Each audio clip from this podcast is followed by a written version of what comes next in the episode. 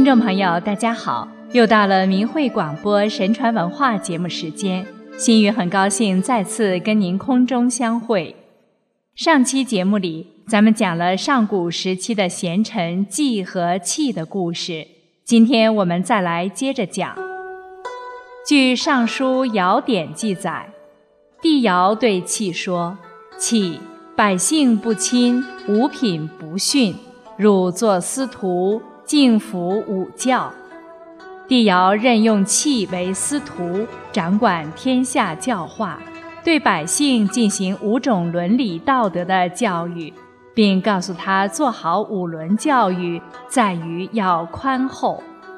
孟子《滕文公上》中也记载，上古时候人们易居而无教，则近于禽兽。圣人使契为司徒，教以人伦。父子有亲，君臣有义，夫妇有别，长幼有序，朋友有信，即所谓五伦，是人们应该遵守的伦理道德中最为重要的五项人际关系。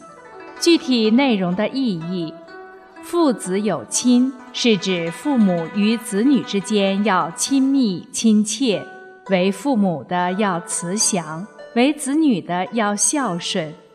君臣有义，是指君主与臣下之间应该有义理、讲道义，要求君使臣以礼，臣事君以忠。夫妇有别，是指生活中丈夫和妻子要按照伦理规范要求尽到各自不同的义务。为夫的要主外要和，为妇的要主内要柔。长幼有序，是指成年人与未成年人之间应该有秩序；朋友有信，是指朋友之间应该有信义、守信誉。天序有典，赤我五典五吨载，是说五伦是人出生时上天赐予的伦理秩序，是人人都要遵守的。五伦是东方社会自尧舜至后来历朝历代的传统伦理道德的核心。中国古代许多思想家，特别是儒家，最重视人伦。孟子说：“古代设立详序学校，皆所以明人伦也。”弃分派职司，拟定教导的种种方法，如每一轮有两人担任。五伦包括器，共由十人担任，进行演示和教导。首先从百官开始，再推广普及到学校等。器还多设立学校，并要求教师要以身作则，以身立教，收到了很好的效果，得到九族祭牧、平章百姓的好评论。《史记·武帝本纪》记载：“弃主司徒，百姓亲和。”意指使百姓亲密而和睦。在帝尧时代，大水成灾，于是帝尧命舜代他设天子位，让禹担当了治水的重任。禹推荐了契、契、高陶和羿，让他们一块儿参与了治水。禹在治水的同时，命契指导农业生产，契把稻种分发给民众，让他们可以在低湿的地区耕种，让诸侯百姓开荒种田，在山上植树，并凿井修渠，适时播种，解决了粮食困难。治水过程中，禹命契做好救济灾民、组织兴修水利等工作。契分发给当地民众非常缺乏的食品，食物量少时，就从有多余的地方调剂来补给，以便让各诸侯国享受均衡的利益。十三年后，禹治水成功，疏通了大河大江，还修筑沟渠，导水灌田，推广农耕，开发土地，百姓得以安居乐业。契契对尧舜盛世的创立做出了很大的贡献。帝尧封契于商，赐他姓子，子就是慈，就是慢慢生长强大的意思。传了数世后，至汤，汤得天下，为商朝。《史记·殷本纪》讲述商朝是从契说起，《诗经·商颂玄鸟》中也写道：“天命玄鸟，降而生商，宅殷王茫茫。”讲述了玄鸟生商的美丽故事。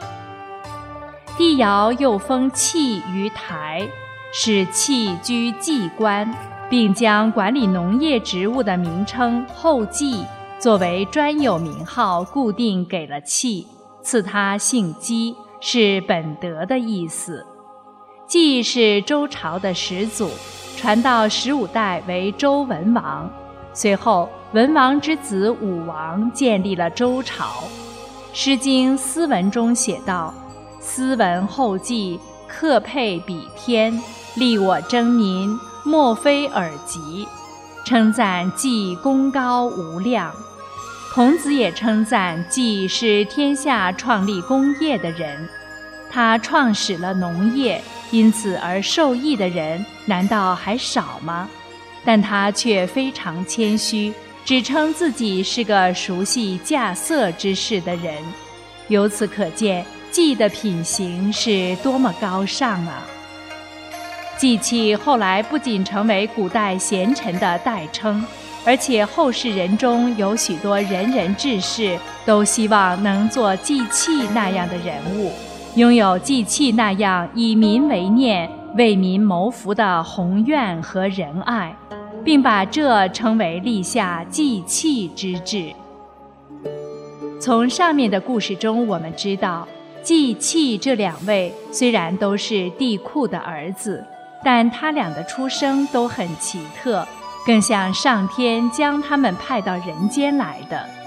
孩提时代的他们就异于常人，既喜欢种植作物，而气则爱好做各种礼仪的游戏。想想看，这在上古时期，对于从原始社会而来的人们来说，就算大人也很难想象有他们这样的特长。所以可以说。他们的秉性和异能是与生俱来的，是富有天命的。中华五千年博大精深的文化是半神文化，是神传授给人的。祭于气的故事正好印证了这一点。既教会了上古时期的人播种白谷，还能相地之宜，根据土质和时节。科学地对土地加以不同的利用，同时还教会人们兴修水利、导水灌田，大力发展农业，使得百姓脱离了游牧狩猎的生活，而得以在土地上安顿下来，安居乐业，为中华文明的发展奠定了坚实的物质基础。所以，既被称为农神。而当人们可以依赖土地。通过劳动生存下来之后，对世人进行礼仪的教化，就成了气被赋予的职责。五伦礼仪的确立，道德规范的制定，为当时的人建立起基本的伦理关系和守则。从百官和教师开始进行推广，并建立学校。从孩童小时候开始，就进行这样的训导和教化。最终变百姓不亲、五品不逊为九族祭牧，并在此基础上逐渐发展出了中华五千年源远流长的文化。今天看来，上古时期祭器这两位贤臣秉承上天的旨意，来到人间辅佐尧舜和大禹治理国家。更对于中华文化的奠定和中华民族走向文明，真是居功甚伟。